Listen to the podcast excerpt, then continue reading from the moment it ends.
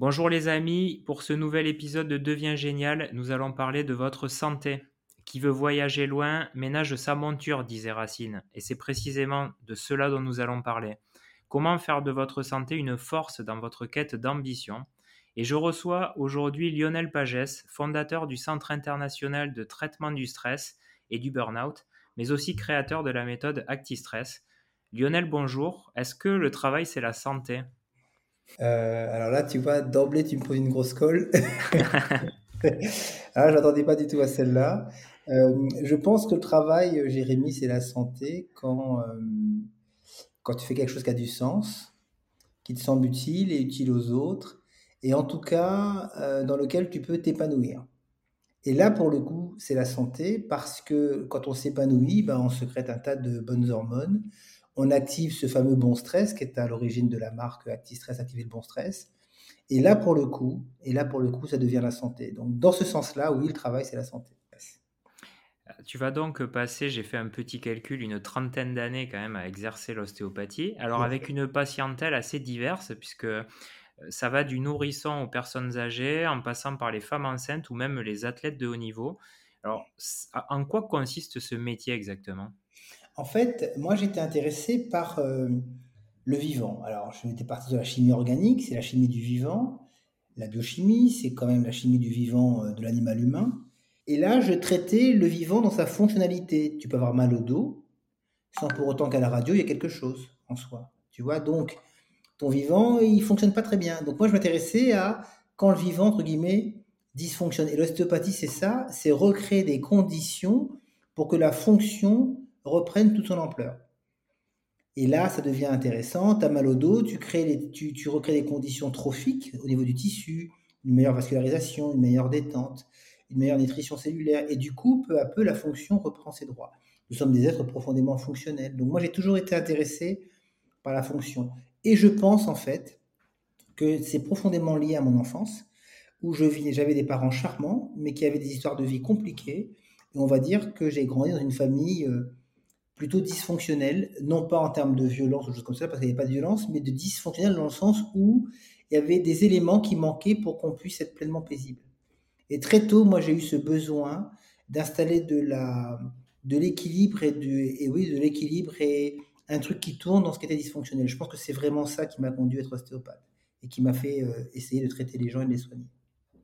Alors, euh, tu es ostéopathe, bien sûr, mais tu l'as dit, euh, tu n'as cessé de te former à d'autres disciplines. Alors, j'ai énumère, hein, l'expertise judiciaire, la gestion des risques psychosociaux ou même la nutrition. Alors, pour toi, est-ce que c'est important d'explorer sans cesse euh, de nouvelles techniques pour avoir une approche un peu plus systémique du patient? En fait, ça s'est pas fait dans ce sens-là. Comme tu as dit, je me suis occupé des extrémités de la vie, des bébés comme des personnes âgées.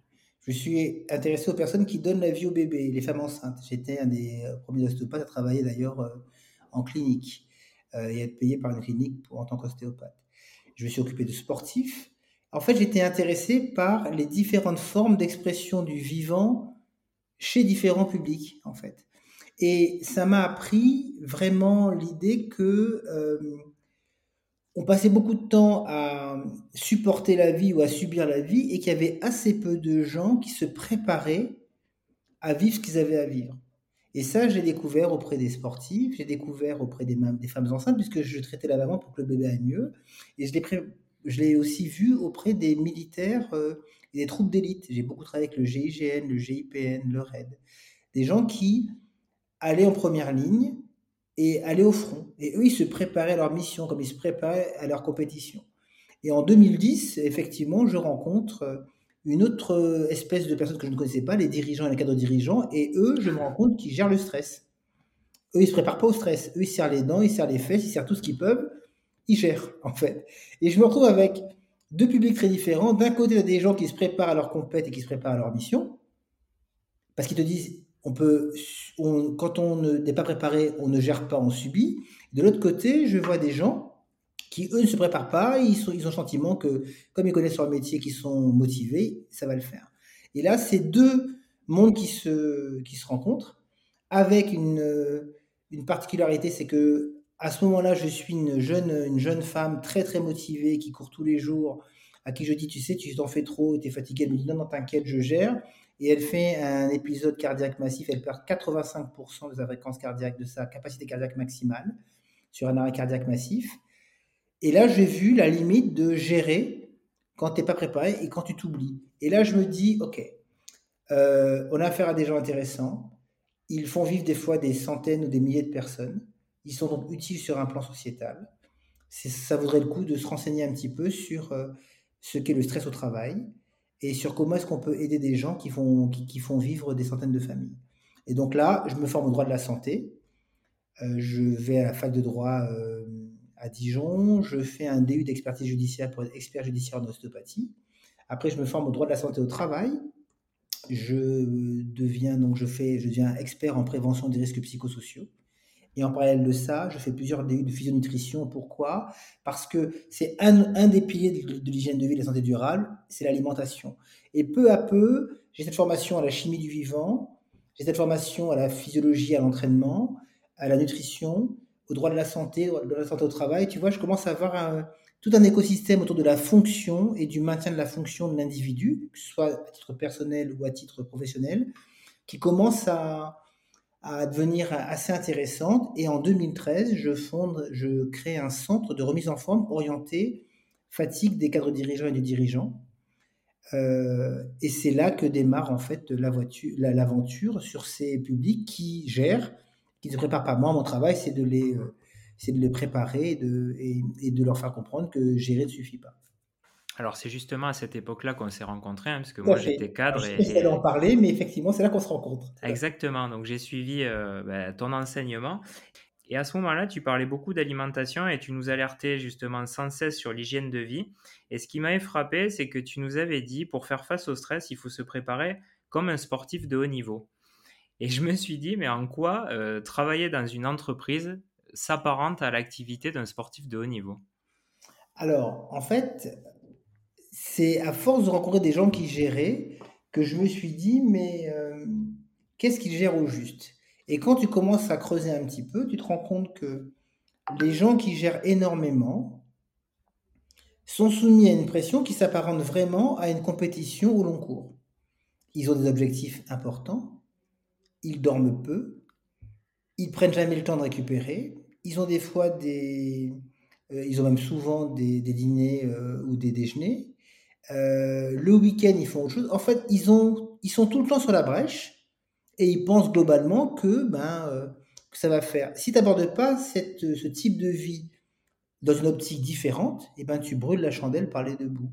On est vraiment sur la nécessité de préserver le corps dans la durée. Le problème étant que quand tu gères le stress, tu considères que le stress, que ta vie n'a un impact, a, un seul impact sur le plan Or, le stress, ça a à faire avec l'animal humain que nous sommes. Donc, si tu comprends pas que c'est bien si ta tête a le sentiment que ça va le faire, que ton corps lui souffre parce qu'il mange trop, il dort pas assez, il fume trop, il regarde trop la télé, il regarde trop l'écran et, et, ou alors il fait pas assez de sport ou il en fait trop, bah, tu te rends compte que il peut pas tenir. D'où l'idée que quand tu es soumis à un stress, il faut absolument comprendre que ton corps, c'est lui pour le coup qui te permet de ménager, euh, il faut qu'il soit ménagé pour pouvoir durer un petit peu. Donc, il y a cette idée importante que le corps est la première monture et que dans la tête des gens, il n'est pas important parce que l'important, c'est d'être fort dans sa tête. Et puis, c'est très occidental cette histoire aussi. Mais dans la pratique, on est d'accord, euh, quand on est stressé, on va justement avoir tendance à aller plutôt vers les excès, quoi. C'est-à-dire à compenser par la nourriture, à boire de l'alcool, à, fumer, euh, à faire moins de sport parce qu'on a l'impression d'être fatigué. Donc finalement, toi, ce que tu nous dis, c'est qu'il faut faire tout l'inverse. Absolument. Et c'est là où tu dois considérer que tu es un athlète de haut niveau. Tu as tout compris. En fait, il faut renverser le truc. Ça veut dire que si tu comprends ça, tu dis, OK, en fait, j'ai une capacité à encaisser la pression, en tout cas à moins la subir, si mon corps est en capacité de, euh, de mieux vivre le rythme que je, lui, que je lui impose. Et donc, tu dois faire absolument attention à toi. Sur un plan biologique, il y a une raison à ça. Hein. C'est quand tu es sous stress, tu brûles du sucre. Quand tu brûles du sucre, ça crée de l'énergie, jusque-là tout le monde suit, et en même temps que ça crée de l'énergie, ça crée des déchets qu'on appelle les radicaux libres. Ces radicaux libres, ils agressent les tissus, ils les abîment, obligeant le corps à se réparer. Quand les radicaux libres sont créés, on parle de stress oxydatif parce que l'énergie, tu la crées en mélangeant le sucre et l'oxygène. Donc ça crée un stress oxydatif. Le stress oxydatif qui crée les radicaux libres, qui attaquent les tissus, il génère ce qu'on appelle une inflammation de bas grade, c'est-à-dire qu'il y a une inflammation de fond qui est toute l'inflammation qui est consécutive au fait que les radicaux libres agressent les tissus. Donc quand tu es sous stress, tu es sous stress oxydatif d'un côté et tu es sous inflammation de bas grade. Et les deux ensemble, c'est un piège à vitalité absolument formidable. formidable. Ça attaque le cerveau, ça crée de la fatigue, ça te rend irritable, et patati patata, tout le monde connaît le truc. Quand tu manges bien et tu prends des antioxydants, tu annules ou tu diminues fortement l'effet du stress oxydatif. Quand tu manges des oméga 3, par exemple, tu diminues fortement l'effet de l'inflammation de bas grade. C'est sur le plan alimentaire, par exemple. Quand tu fais une pratique physique régulière de qualité qui euh, te nourrit, nourrit le système nerveux, c'est pareil. Comme tu es habitué à faire un effort, tu as une meilleure capacité à gérer le stress oxydatif et tu as une meilleure capacité à gérer l'inflammation de bas grade. Tu vois, tout se rejoint. Quand tu es préparé au stress, tu limites les effets négatifs du stress, à savoir le stress oxydatif et l'inflammation de grade. Mais il faut se préparer. Et quand tu gères, tu fais rien de tout ça. Tu te dis, avec un peu de chance, ça va le faire. Et tu mets une coquille sur un truc qui est en train de fumer. Alors, si je reviens sur la nutrition, tu l'as dit, on vit quand même, euh, quand on est dans l'entreprise, dans un rythme pas toujours simple. Euh, on ne peut pas toujours manger aux heures où enfin, que l'on souhaite. On n'a pas toujours à disposition exactement ce qu'on voudrait manger. Alors, comment on s'y prend pour euh, justement renverser la vapeur? Est-ce que toi, tu as des petites techniques pour faire en sorte qu'on arrive justement à prendre de bonnes habitudes? Le truc, c'est que, tu sais, il y a un seuil d'activation, Jérémy. Ce seuil d'activation, c'est le moment à partir duquel tu comprends que si tu ne fais pas attention, tu vas finir par exploser. Et ce truc-là, quoi que je te dise, quels que soient les euh, conseils que je te donne, tu l'as ou tu l'as pas. Tu as des gens, ils, déclenchent le seuil d'activation, ils le, enfin ils le dépassent quand ils sont pris le mur une bonne fois dans la tête et qu'ils disent c'est fini, on ne m'y reprendra plus. Mais quelqu'un, surtout un jeune, qui a 20 ans, qui a 25 ans, qui peut se boire 12 bières d'un coup, effectivement, il va pisser comme un chameau pendant très longtemps, mais il pourra les boire. Tu vois? En fait, si à lui, tu lui dis, écoute, mon gars, arrête de bouffer tes tacos et puis tes Twix parce que euh, ça, ça va te mettre à mal, qu'est-ce que tu veux qu'il t'écoute? Il a 25 ans, il a toute l'énergie, il peut boire ce qu'il veut, le matin, il est quasiment frais. T'as pas beaucoup de prise là-dessus. Donc, bien sûr, je pourrais te faire un truc en disant aux jeunes de ceci, cela, mais le problème, c'est que quand tu es jeune, tu as la vitalité pour toi.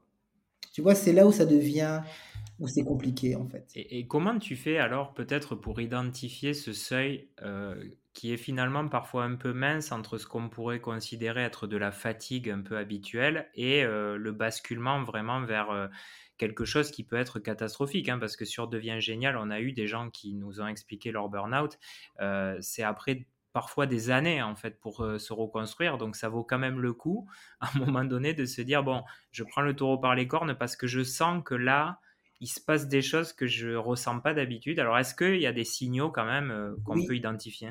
Donc il faut déjà qu'on catégorise euh, la réponse en deux publics. Les publics qui ont accepté d'être sous stress et les publics qui ont du mal avec le stress. Si tu prends un public qui a du mal avec le stress, c'est-à-dire que c'est un public qui n'est pas habitués à cela ou qui ne le recherchent pas. Très souvent, c'est toute la dynamique psycho-émotionnelle qui va être touchée. Donc c'est les dépressions, c'est l'irritabilité, c'est le sentiment d'impuissance, c'est le fait que tout déborde. Là, tu vas vraiment avoir en premier des, euh, des, des caractéristiques psycho-émotionnelles. On va beaucoup trouver ça dans les entreprises, à partir du middle management jusqu'au collaborateur de base, où tu as toute une chaîne de décision au-dessus de lui. La personne, elle a, peu, elle a ce qu'on appelle, elle a peu de latitude décisionnelle. Elle applique ce qu'on lui demande de faire. Et là, les gens, ils se prennent toute la pression descendante. Et, ça, et là, là, on parle de charge mentale hein, ou de charge psychique. C'est le tableau clinique, en fait. Souvent, c'est les dépressions, l'envie de rien et le fait que euh, tout paraît compliqué. La première chose qui saute étant le sommeil. Donc quand on a un, sommeil qui saute et que ça dure, hmm, il faut quand même s'inquiéter. Et derrière, effectivement, tu vas te ruer sur ce qui est gras et sucré. Tu vas plutôt t'isoler à la maison ou en faire des tonnes, ou, basculer complètement dans une sorte de frénésie d'action pour oublier, mais tu sens que moralement, c'est compliqué. Ça, c'est sur, cette population-là. L'autre population, c'est la population des managers, des cadres dirigeants, des dirigeants. Des gens qui aiment le stress et qui te disent Moi, j'aime quand ça bastonne parce que ça me, ça me réveille. Ça me rappelle quelqu'un. ça me rappelle quelqu'un à l'époque, tu vois, qui, euh, je pense à toi, qui adorait quand ça bastonnait et qu'il fallait y aller, tu vois. Tu étais, jeune, entre guillemets, c'était il y a 6 ans ou 7 ans, plein d'énergie, c'est normal, on a envie de se confronter. Et tu as l'énergie pour cela, super. Dans ces, dans, pour cette euh, population-là, le truc, c'est quand les gens sont embarqués dans l'idée qu'ils peuvent tout encaisser, tout supporter et qui passent leur temps à te dire T'inquiète, je gère, j'ai la patate et ça va le faire, et qu'à la maison, ils sont infernaux, ou alors qu'ils boivent que des coups, qui font tout vite et qu'il y a à peine un projet fini qu'on en commence déjà un autre, là, il faut commencer à t'inquiéter. Et très souvent, ce type de, de public-là n'écoute jamais les gens autour. Hmm. Il faut écouter les gens autour. Vraiment une belle boucle. En tout cas, j'encourage les gens euh, à regarder ce que tu fais, voire euh, à travailler avec toi et avec Stress, parce que moi, ça m'avait beaucoup aidé pour ma part et je sais que beaucoup de collègues aussi euh, avaient appliqué tes conseils et que ça nous avait permis d'avoir plus de vitalité, de nous sentir mieux. Donc c'est que du bonheur. Et, et pour les auditeurs, bah, si vous avez aimé cet épisode, n'hésitez pas à nous laisser des commentaires ou même une petite note sur Apple Podcast parce que c'est ce qui permet de faire connaître l'émission. Donc un grand merci Lionel et à très bientôt. À très bientôt Jérémy. Salut.